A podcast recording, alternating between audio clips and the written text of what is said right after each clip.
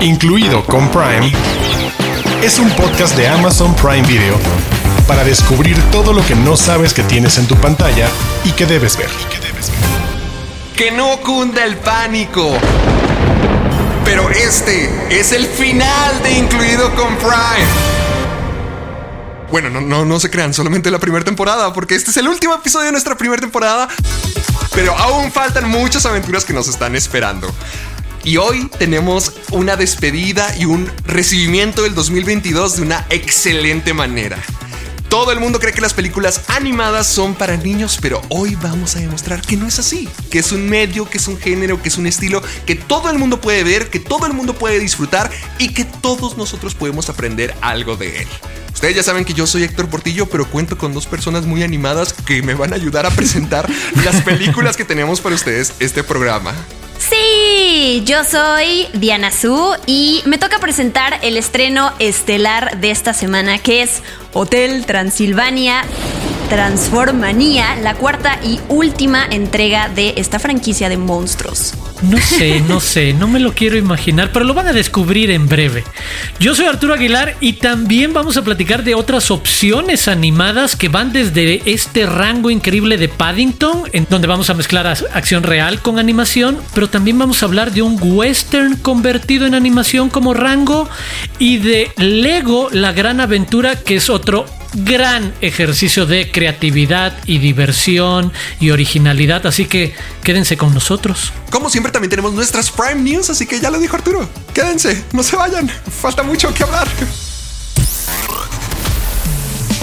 Los de casa. Los de casa. Títulos originales y exclusivos de Amazon Prime Video. Los de casa. Señores, vamos a comenzar el año de una manera muy monstruosa porque vamos a ver Hotel Transilvania Transformanía, la cuarta entrega de Hotel Transilvania y que ahora reúne a los monstruos que siempre hemos conocido y que tanto nos han gustado, los cuales van a tener un cambio gigantesco. Porque después de hartarse de no sentirse parte de la familia, Johnny va a hacer la transformación a un monstruo. Y él no va a ser el único.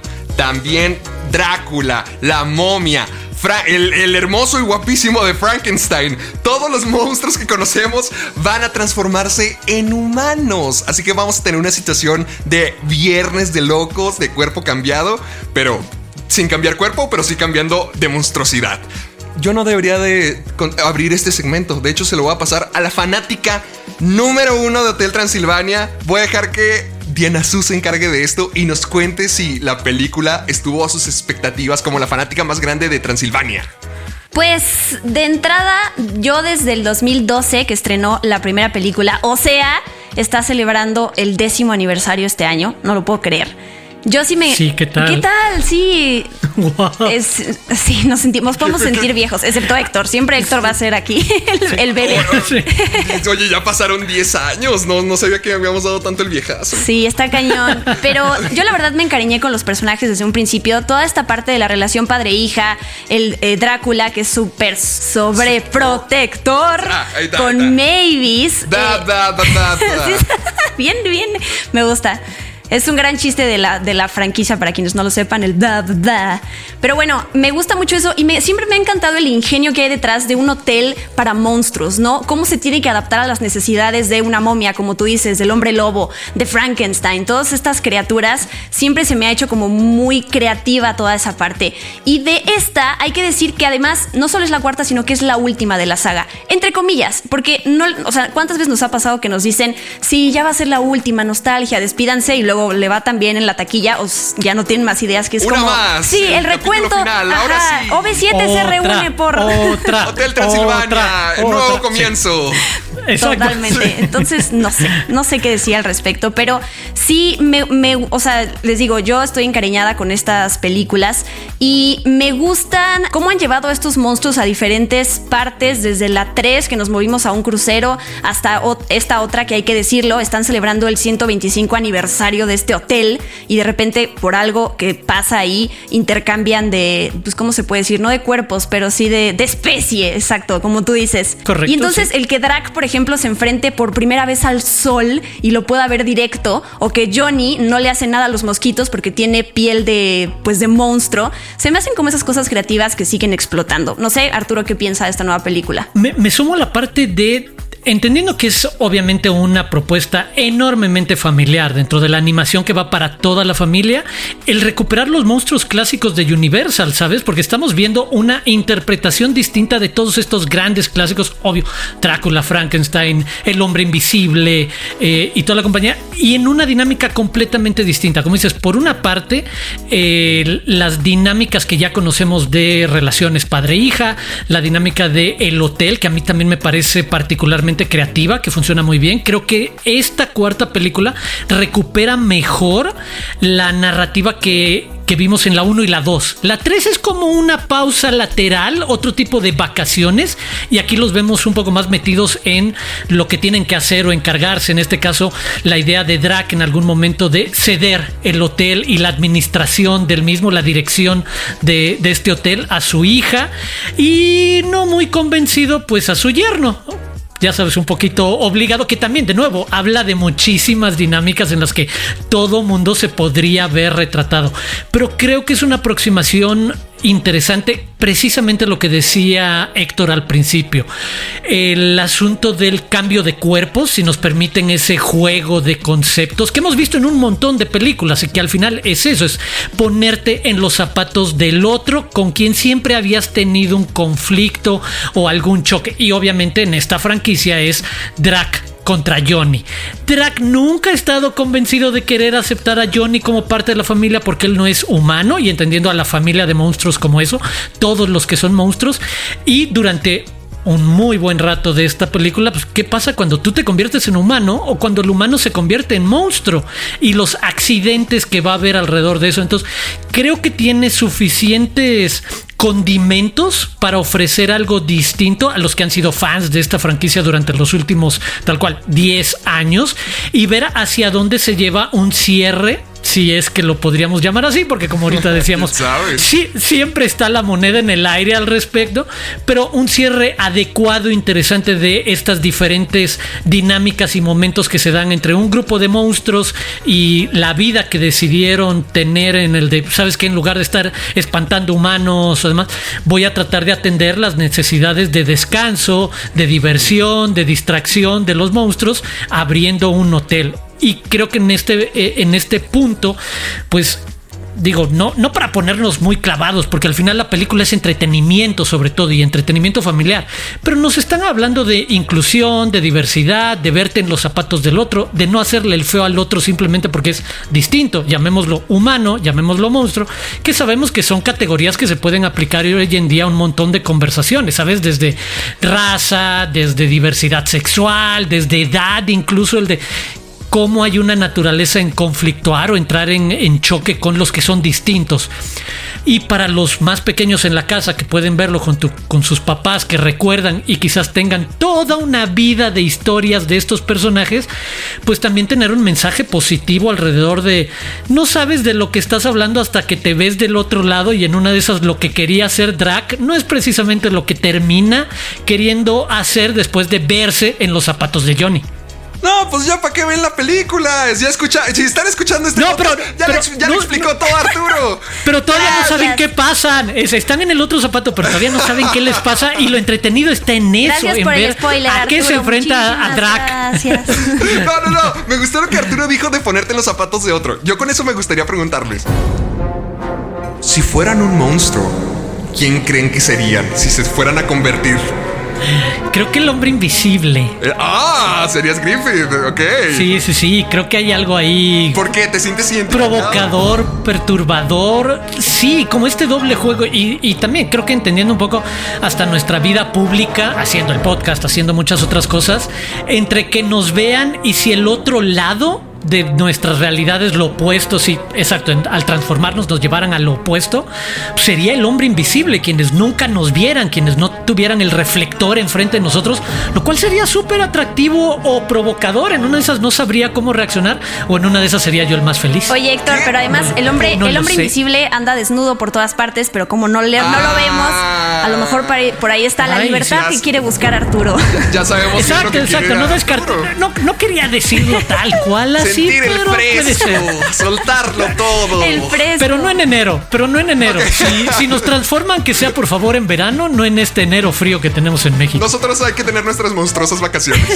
sí, sí. Diana. Uh, mira, en lo que pienso, mi respuesta, la verdad es que sí me gustaría ser la mujer invisible. No quiero ser un poquito eh, copiona, pero está padre. amigos? Me gusta eso, pero para no quedarme en esta respuesta tan chafa, porque le estoy copiando a Arturo, quería decir un par de datos curiosos de esta nueva película, a diferencia de las pasadas. La más importante para quienes hayan visto la franquicia en inglés es que Adam Sandler no está de regreso como drag. No se sabe si es por, ya saben, desacuerdos económicos o porque, o creativos o cosas con su agenda o que simple y sencillamente no le interesó regresar. Pero al igual que él, también... Em, la voz de Frank, justo de Frankenstein, que antes fue Kevin James, ahora es de Brad Abrell. Ah, por cierto, la de, la de Drac es de Brian Hull en esta ocasión, que justo hizo la voz de Drac en el cortometraje que salió hace poquito de Hotel Transilvania el año pasado.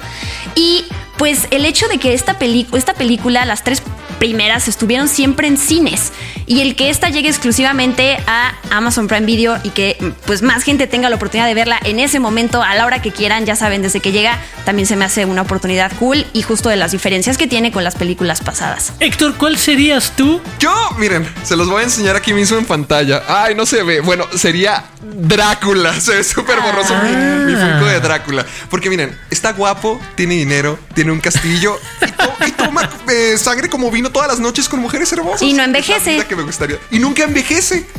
Mira. La vida soñada. No suena nada mal, ya que lo describes así, la verdad Drácula sí tiene un enorme atractivo, ¿eh? Sí, sí, sí. No, no, salgo tanto de día, me despierto como a las 12 de la mañana, así que ya estoy en entrenamiento. Ahí lo tienen amigos, si ustedes ya están emocionados y ya están listos para tener un enero terrorífico, entonces háganlo mañana, porque mañana mismo, el 14 de enero, se va a estrenar Hotel Transilvania Transformanía. Y bueno, si ya surgió tu interés, si eres fanático del oscuro, si quieres algo lindo para tus hijos, algo familiar, también puedes encontrar toda la trilogía, ponerte la fecha y mañana mismo disfrutar la 4 como gran fanático que eres. Así que en Amazon Prime Video pueden encontrar toda la saga de Hotel Transilvania a partir de este 14 de enero.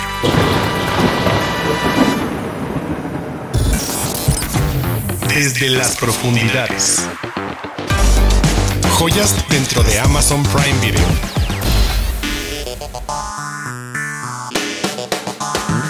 Y como se pueden dar cuenta, este va a ser el episodio de películas animadas, pero la animación viene en formas muy distintas. Además de que ya tenemos distintas maneras de hacer este estilo, también podemos contar con híbridos, cuando la animación se convierte en parte de nuestra realidad. Y yo siento que en el caso de Paddington, todos quisiéramos tener nuestro osito de peluche en casa con su sombrerito rojo. Paddington Sí, todo el mundo ama Paddington. No, no saben ahorita la controversia que causó en las oficinas de Incluido con Prime porque todos estaban vitoreando el nombre de Paddington, Paddington, Paddington. oigan, yo sí tengo un osito. Es verdad, es verdad. Yo sí tengo un ah, osito.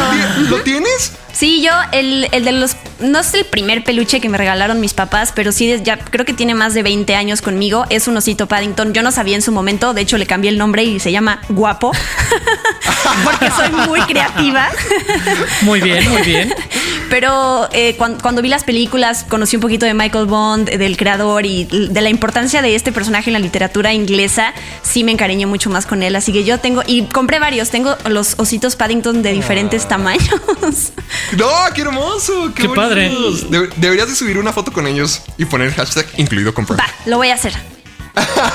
bueno, si ustedes todavía no son fanáticos de Paddington y quieren indagar por qué Diana Su está tan obsesionada con este osito, bueno, sepa que la historia de Paddington es de un osito solitario de las selvas de Perú o de los bosques de Perú. Paddington decide que es momento de comenzar una vida en Londres, donde tiene que encontrar un hogar.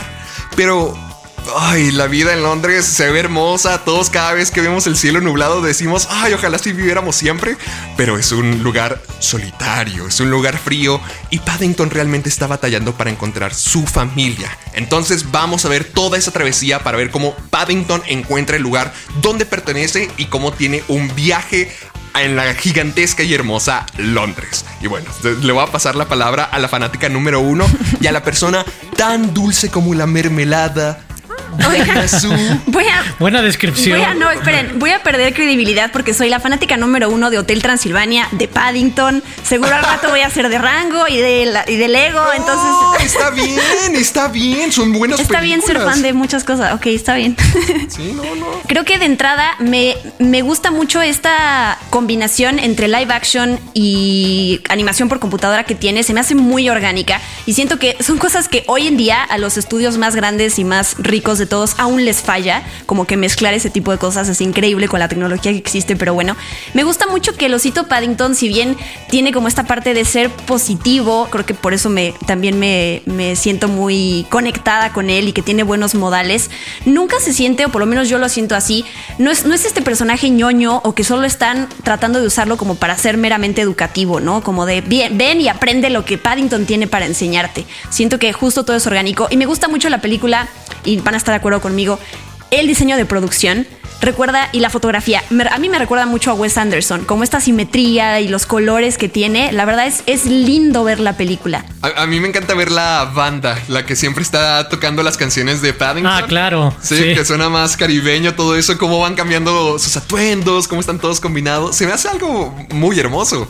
¿Y en dónde los van acomodando a lo largo de toda la historia y en diferentes lugares de Londres? Sí, eh, ah, por ejemplo, me acuerdo de la escena donde Paddington está cruzando por el palacio de la reina. Y entra en una cabina con uno de los guardias. Es la cosa más dulce del mundo. Recuerden, gente, siempre lleven un sándwich debajo de su sombrero. Es para emergencias. Y además contamos con un cast espectacular. Tenemos a Sally Hawkins, tenemos a Hugh Bonneville y tenemos a Nicole Kidman. Dime, Arturo, ¿tú eres como el señor Curry? ¿Tú estás listo para que Nicole Kidman sea tu tarro de miel? Podría ser, ¿eh? No le diría que no para nada a Nicole Kidman, aunque en este caso sea la villana de, la historia. Pero creo que funciona perfectamente en una película que a mí, en verdad, yo me sumo con Diana, es una de mis películas favoritas, así punto, sin considerar si es animación, si es live action, si es este híbrido increíble, porque primero el tono, entre optimista pero aterrizado, pero, ¿sabes? Me parece increíble la sutileza y sensibilidad de su mensaje. No te lo pone muy enfrente, no te lo hace demasiado obvio, obviamente hablar de inclusión y de diversidad, de nuevo, porque hay un discurso hacia el final, cuando el nuevo papá, de alguna manera de la familia, el nuevo papá de, este, de Paddington, dice que no le importa que sea de otra especie y no le importa que sea alguien que venga de otro lugar, ¿sabes? Estamos hablando de, sin ponernos muy serio de temas como migración y como aceptación increíble, pero no te lo pone como demasiado enfrente, como si eso fuera lo importante. Al final es una película de aventuras en la que vas viendo lo que le sucede al pobre Paddington desde que deja Perú y después cuando parece que ya encontró un hogar, pues también hay esas eh, malas interpretaciones o malos entendidos y tiene que dejar la casa porque se siente abandonado o solo de nuevo. Y es eso, es también sobre encontrar el hogar, que es un mensaje bien bonito y con un reparto que en verdad no le pide nada a nadie y con actores, digo, estos actores pueden hacer lo que quieran, la verdad es que son enormemente solventes y no es fácil hacer el truco de este tono entre mágico, entre llevado a la fantasía, por los colores, por el diseño de producción y que lo, lo, sintamos, como decía Diana Su, orgánico o real, ¿sabes? A mí me encanta ese eh, tono y ahora que tuve la oportunidad de volver a verla es para los que se quieran clavar un poco más, la dirección es extraordinaria. Los movimientos de cámara, los emplazamientos, los acercamientos, cómo te aprovechas de las ventajas que te da la animación por computadora al lado de la acción real para ponernos en momentos únicos que van desde lo más dramático hasta momentos de cine de acción. Obviamente no, no le echo a perder nada a nadie, porque será que lo vean. Pero cuando hacen un pequeño homenaje a Misión Imposible y la secuencia en la que Tom Cruise va trepando con los guantes afuera de esta, de uno de los edificios más grandes en el mundo, me parece increíble y no le pide nada a eso, a una secuencia de acción bien armada sobre cómo le va a hacer Paddington para subir con algo similar a esos guantes este, que utiliza Tom Cruise en Misión Imposible. Que te encuentres esos momentos en una película que pasa por tantas cosas y que al final es una película familiar, animada, de mensaje bonito, se me hace uno de los grandes ejemplos de lo que puede hacer la industria cuando conecta una buena historia con un buen reparto, con una buena manufactura. En verdad, yo no puedo cansarme de echarle porras a Paddington una y otra y otra vez. Cierro diciendo, busquen también Paddington 2 porque es una de esas secuelas extraordinarias, maravillosas que le hacen la justicia a una de estas grandes primeras partes. Yo me muero por ver Paddington 2, créeme. Quiero ver. Sí, Uy, ¿cómo, ¿cómo, se llama? El, ay, se me olvidó el actor de la segunda, el villano de la segunda. Hugh ah, Grant. Hugh Grant. sí. Me muero de ganas por verlo él, porque sé que interpreta a un actor. Entonces quiero ver cómo aplica todo eso. No, en serio, gente, si no han visto Paddington, háganse un favor. Yo la vi hace mucho tiempo, pero la volví a ver por Navidad y dije, qué bonito. O sea, te calienta el corazón, te hace sentir todo bonito. Es una película que jamás va a aburrir. La puedes ver un millón de veces. Pero ahora, Diana Su todo es increíble. Everything is awesome. Todo es increíble. Todo es increíble. La, gran aventura Lego. La película del 2014 que movió al mundo entero. Porque cuando una persona dijo, vamos a hacer una película de Lego, dijeron, ay, va a ser un comercial. Ay, no, un comercial de una hora y media para vender más Legos. Y nada de eso. Resultó ser una película llena de humor, con una animación increíble y muy única porque realmente utilizan Legos. Y vamos, vamos a ver la historia de Emmet y estilo libre en su aventura para convertirse en el creador maestro. Se supone que el, el señor negocios, el presidente de negocios, está controlando toda la gran ciudad de Lego y todos sus grandes universos que hay a través de este mundo de cuadritos. Y es Emmet y todos sus amigos quienes tienen que detenerlo porque Emmet es el elegido y se va a convertir en el maestro supremo. Chicos, no, no me vayan a dejar solo. Yo estaba impresionado y con la boca abierta al ver otra vez toda la animación con Legos, cómo todo funciona a través de Legos. Sí, podrá ser CGI, pero todo funciona como Legos. Es una locura. Es un mega reto, en verdad estoy de acuerdo contigo. El, incluso el transmitir tanto lenguaje corporal con un muñeco que sabes que tiene enormes limitaciones, ¿sabes? No tienen codos, no tienen rodillas, exacto, siempre son estas como garritas y demás pero que pueda ser capaz de transmitir cómo con el cuerpo se sienten diferentes o se proyectan diferentes emociones es increíble. Y detrás la historia típica, y no por eso mala, del otro, del antihéroe, ¿sabes? La, la profecía de Juan, el elegido. Y juntándose con otra parte que platicábamos ahorita con el caso de Hotel Transilvania, aprovecha un montón de personajes conocidos, ¿sabes? Desde Batman hasta Superman, aparecen ahí todos estos versiones Lego que hemos visto y que son importantes los diferentes universos que, hay de Lego y la fama de la propia empresa. Eh, a mí en verdad sí me gusta mucho cómo funciona como ese cine de aventuras, la historia de un nuevo antihéroe que no se cree que él puede ser el elegido y, y la forma en la que conecta con la vida real, ¿sabes? Como el cómo los adultos juegan con los legos y los convierten en una cosa más como de colección y olvidar que tienen esta función increíble de distraernos y hacernos jugar y de está increíble romper las reglas, no necesariamente hay que separarlos el de ah no, si estos legos son del oeste, no se pueden llevar con los legos del espacio o no se pueden llevar con los legos del mar y es de no, no, no, hay también ahí algo extra al respecto. A mí me encanta la verdad también Lego en, en lo que hace y con las voces y con el elenco y con Chris Pratt detrás. me gusta muchísimo en esta aventura de El elegido, que sabemos que lo hemos visto desde Star Wars hasta hasta Matrix, hasta el propio Spider-Man. Un poco es, esa, es ese gran mito de el hombre o el Lego común y corriente que de repente un día se despierta y después de escuchar por enésima ocasión Everything is Awesome, descubre que está llamado a cambiar el futuro. Se me hace un gran acierto que uno de los como, no sé, valores o mensajes justo de la marca del Lego es como puedes construir el mundo que tú quieras y entonces que eso lo hayan aterrizado dentro, dentro de la narrativa de una película y que no se sienta forzado con todos estos personajes de todos los mundos porque hasta sale Chewbacca y sale Han Solo, o sea que diríamos como, pero ¿por qué no tiene que ver con Warner, no? Eh, los permisos. Y Gandalf. Y sí, eso lo iba a decir. Obvio, tengo que hablar de, de Gandalf que sale porque ya vamos, en cada programa tenemos que encontrar alguna manera de conectar con el estreno de la serie del Señor de los Anillos, que es el 2 de septiembre. Recuérdenlo, apúntenlo. Muy bien bajado ese. Eh, Aplausos, por favor. Como la película Lego. Esa es la forma de hacer un comercial, Diana. Bien hecho. Pero bueno, este, ya me distrajeron.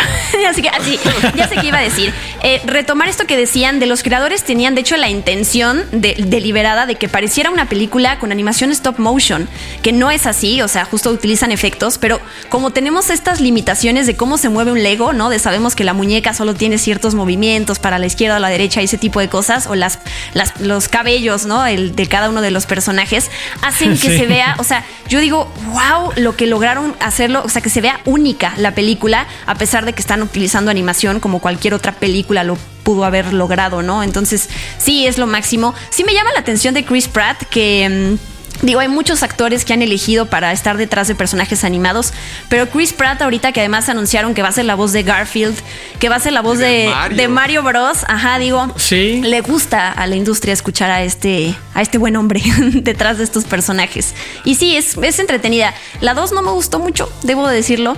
Siento que perdieron como la magia de esta primera película y la integración de todo, pero bueno, eh, a, partir de eso tuvimos la película de Lego Batman. ¿Qué más podemos pedir? Sí, exacto. No, estás sola, Diana. Yo también me siento igual con respecto a la. Como que esta primera película tenía algo muy especial. Porque es algo muy divertido. En serio, eh, miren, les voy a decir el elenco. Está Chris Pratt, está Elizabeth Banks, está Will Ferrell, Will Arnett, Nick Offerman, Alison Brie, Charlie Day, Liam Neeson y Morgan Freeman. Y además está dirigida por Phil Lord y Christopher Miller, que son mi dúo de directores favorito ahorita mismo. Si no saben quiénes son, piensen en Into the Spider-Verse, en Brooklyn Nine-Nine. Hay un montón de cosas comédicas que ellos han hecho y realmente siento que el humor de la gran película, de la gran aventura Lego, está muy bueno. Pero llegamos al tercer acto y sin decir ningún spoiler, pero yo sentí vibras de cuando veía Toy Story. Así sentí realmente como que estos juguetes están vivos para mí y realmente significan algo para nosotros como personas, ya saben, porque también eh, eh, Lego, como decía Arturo, es construir tu propio mundo, pero también es, no importa si eres un niño o si eres un adulto, Lego tiene fanáticos de ambas edades y esta película hace referencia a eso y hace referencia a cómo todos nos podemos unir y disfrutar de algo que nos gusta mucho y poder conectar tanto como estas piezas de bloques. Y el aprovechar los perfiles que acabas de mencionar de, los actores y actrices prestando sus voces, ¿sabes? Morgan Freeman, casi como Morgan Freeman. Liam Neeson en el policía malo, casi como Liam Neeson. Funciona increíblemente bien. Sí, vayan a ver la gran aventura, luego. Realmente. Will Arnett como Batman, por Dios consiguió su propia película gracias a eso. ya habla por su cuenta. Y para finalizar, queremos cerrar con una película que yo jamás había tenido la oportunidad de ver. De todas las películas del mundo animado, y ahorita que mencionamos tantos nombres tan importantes, pues Rango, la gran aventura del viejo este tiene uno de los nombres más importantes. A lo mejor ahorita será algo controversial, pero nadie puede dudar del encanto de Johnny Depp y mucho menos cuando está interpretando a una iguana, interpretando a un vaquero, un sheriff, un eh, revolucionario del oeste que llega a la ciudad llamada Tierra, Mugre. y, y se convierte en el alguacil. ¿Por qué? Porque está interpretando un tipo duro. Porque a la gente no le gustan los extraños, así que necesita ser el forajido más grande de todos. Tan grande, tan fuerte, tan letal que mata a siete hermanos con una sola bala. O bueno, al menos eso es lo que dice él. Me encantó Rango y este te lo voy a pasar a ti, Arturo, porque quiero que me digas qué sentiste al ver un western versión animado en 2011 de la actualidad. No, algo increíble, tal cual como amante del cine clásico y de uno de los géneros en mayor desuso. Todavía aparece de rato en rato, pero pues obviamente todos sabemos que el western no es precisamente lo más popular hoy en día. Sí, la verdad fue enormemente refrescante, atractivo, divertido, jugar con la animación, jugar con este tono. Este tiene todos los clichés, para bien y por mal, todos los géneros funcionan a partir de una fórmula, de un cliché, que como una receta de un pastel, cuando sabes utilizarlos te puede salir un muy buen pastel. En este caso Rango es un muy buen western. Y hay un pequeño detalle a mí en particular que me encanta de lo que hace Rango y que no le echo a perder nada a nadie. Al contrario, creo que funciona muy bien para ponerle atención a cómo se desarrolla la historia y es en los primeros minutos de Rango nos cuentan precisamente cuál es la dinámica de un o de una historia. El de cómo necesitas conflicto para que avance tu historia. Cómo tu personaje principal necesita estar en una situación conflictiva para que pase algo distinto. Y unos minutos después veremos a Rango verse en una situación que no se imaginaba, teniendo que ponerse en el papel de alguien que no es, interpretando a este vaquero, actuando como sheriff y de nuevo regresando a la misma dinámica que hemos visto y que de nuevo... Eh, en la narrativa popular, en la cultura popular, todas estas historias del antihéroe están tan atrás como Jesucristo. O sea, perdónenme la gente religiosa, pero un poco es la misma de Matrix y de Neo y de Star Wars y demás. Lo mismo le pasa a Rango. Rango es el antihéroe que no quería ser ese sheriff y acaba siendo el mejor sheriff que Dirt se podía eh, encontrar.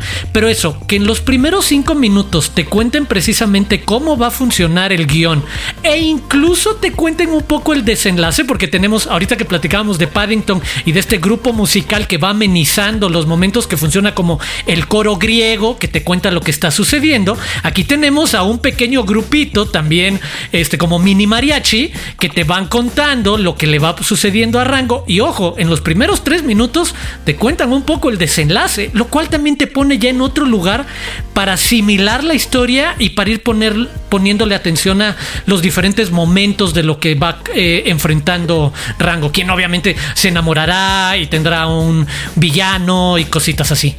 A mí me sorprendió de rango lo no sé si puedo decir arriesgada, pero se me hizo sucia, pero sucia para bien, porque eh, yo, por ejemplo, cuando Rango pelea contra el águila, la forma en que, en que todo termina así está gráfico, así está fuerte.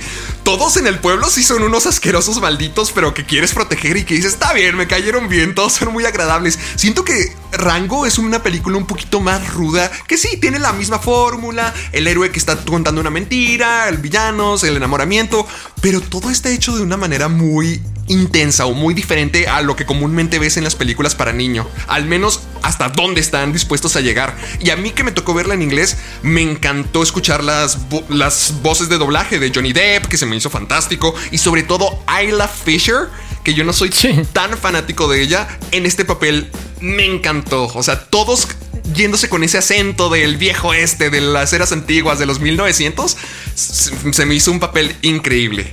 ¿Tú qué te llevaste, Diana? Una, una pregunta ahorita que dijiste, que si queremos que Rango sea una película animada para niños o si podemos decir que es ah. para adultos. No sé qué opinen. Digo, creo que definitivamente como pasa con todas las películas, a lo mejor los mensajes y detalles como niño no los vas a captar. O quién sabe, porque a veces subestimamos a los niños, es la realidad. Pero yo sí, me pasó con Rango. Yo la vi, o sea, si se no en 2011, como dices, yo tenía 21 años, no era una niña. Pero sí que la, cuando la volví a ver para grabar este episodio, wow, me llevé una grata, grata sorpresa porque de entrada los personajes que son, no sé si grotescos sea la palabra, estos personajes que pues son feos, ¿no? Por lo menos a, primera y simple vista que dices, Dios, que, híjole, ¿qué, ¿qué, son? Y como tú dices, hay muchas escenas violentas que sí te pueden... Eh, choquear. A eso le sumas que trata sobre el tema de eh, quién soy, cuál es mi rumbo en la vida, que como bien dice Arturo, la película tal cual empieza, él no tiene qué hacer, no siquiera, o sea, lo vamos acompañando mientras él va descubriendo qué, qué pasa con su propia historia dentro de una película. Y la otra es la escasez de agua. Me encanta que una película así animada trate este tema, que además eh, sabemos que todos vivimos alrededor de eso, que vamos para allá. Pero metido además en un western, o sea, yo siento que eran demasiados elementos que, que los juntabas y no me hubiera gustado la película. No, no soy tan fan de los westerns, me cuesta trabajo verlos. Y sí le doy a esta película, gracias a que le di el beneficio de la duda, sobre todo para grabar esto ahora, sí dije que me encantaría que más gente la viera y conociera esta animación, que además de ahí de Nickelodeon, o sea, alguien por lo que no hubieras dado ni, ni tres pesos para que fuera una película ganadora de un Oscar a mejor película animada de las poquitas que no son de Disney que se lo han llevado como Shrek, como El viaje de Shihiro, como Wallace and Gromit y como Happy Feet y la, la de Spider-Man Into Spider-Verse. No sé si me faltó alguna, pero sí es increíble que una película así, a mí se me hace, o sea, hasta diría como perfecta, ¿no? En, en, tema, en cosa de, de, trama, en cosa de personajes, en cosa de mensajes. Sí, e, es súper fuerte cuando la analizas, todo lo que te está diciendo en la cara es así como, ¡oh! es dura, es una película dura, la verdad. Es una muy buena película para adultos. Creo que coincido contigo. No se pelea con ser para un público infantil, pero sí está enfocada parte de su conversación para quienes ya tengan un poco más de años y puedan leer entre líneas todo eso que, que señalas. Me parece increíblemente bien hilado, bien armado, que es muy difícil. Esa pequeña frontera entre cómo te entretengo, cómo lo hago, cómo aprovecho la animación, cómo aprovecho los dibujos cómo conecto con un mensaje y cómo atraigo. Y creo que esto ha pasado en, los últimos años.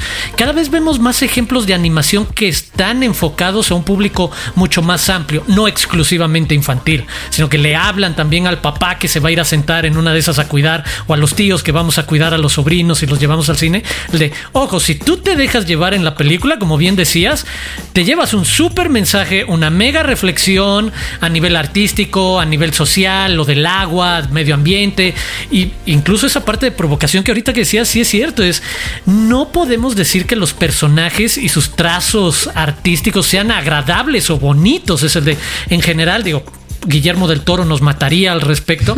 Los reptiles y, las cucarachas y todos estos bichos no son precisamente bonitos o estéticos naturalmente. Son increíbles máquinas de ingeniería, como están diseñadas. Eh, eh, pero.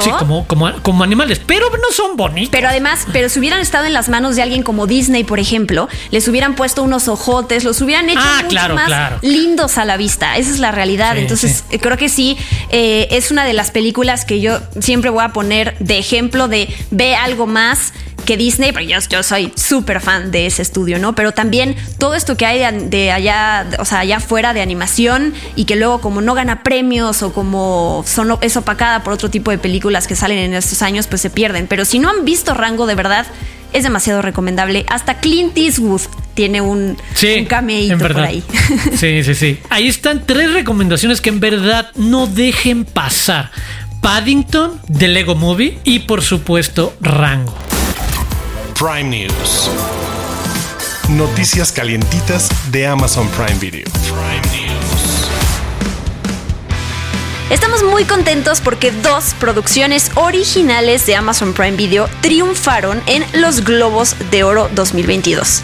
El primero, Nicole Kidman como mejor actriz de drama por su actuación en Bing the Ricardos y el segundo, The Underground Railroad, ganó a Mejor Serie Limitada para televisión. Si todavía no las han visto, apúntenlas para verlas este fin de semana. Prime News. Siguiendo con las buenas noticias, ya se anunció el estreno de la tercera temporada de The Boys, que estará disponible, apunten, el 3 de junio de 2022. Y pueden ver un pequeño video en la cuenta de YouTube de Amazon Prime Video Latinoamérica incluido con Prime, es un podcast de Amazon Prime Video. Y así, mis amigos, llegamos al final de este episodio. Pero no nos vamos a ir sin otra recomendación más si lo que ya les dimos no es suficiente. Así que le doy la palabra a nuestro señor Arturo Aguilar, que tiene una recomendación muy animada para todos nosotros. no sé si sea la descripción adecuada, animado, pero bueno, provocadora eh, en cierto sentido. Y quiero ponerles en el mapa rápidamente Huérfanos de Brooklyn, Motherless Brooklyn. Película dirigida y protagonizada por Edward Norton, quien a mí en lo particular me parece uno de los mejores actores de Hollywood desde hace mucho tiempo, con un enorme rango, una capacidad de ponerse en casi cualquier papel. Y en este caso vamos a acompañar a Lionel Esrock, quien es un detective afectado por el síndrome de Tourette. Esta, esta personas que de repente sin poder tener control dicen ciertas palabras o se les van algunas groserías o demás, que es como lo, más que se conoce de repente del, del síndrome de Tourette y que al mismo tiempo se va a sumergir en un mundo de corrupción, de mafia, para tratar de resolver el asesinato de quien era su único amigo y fue su mentor.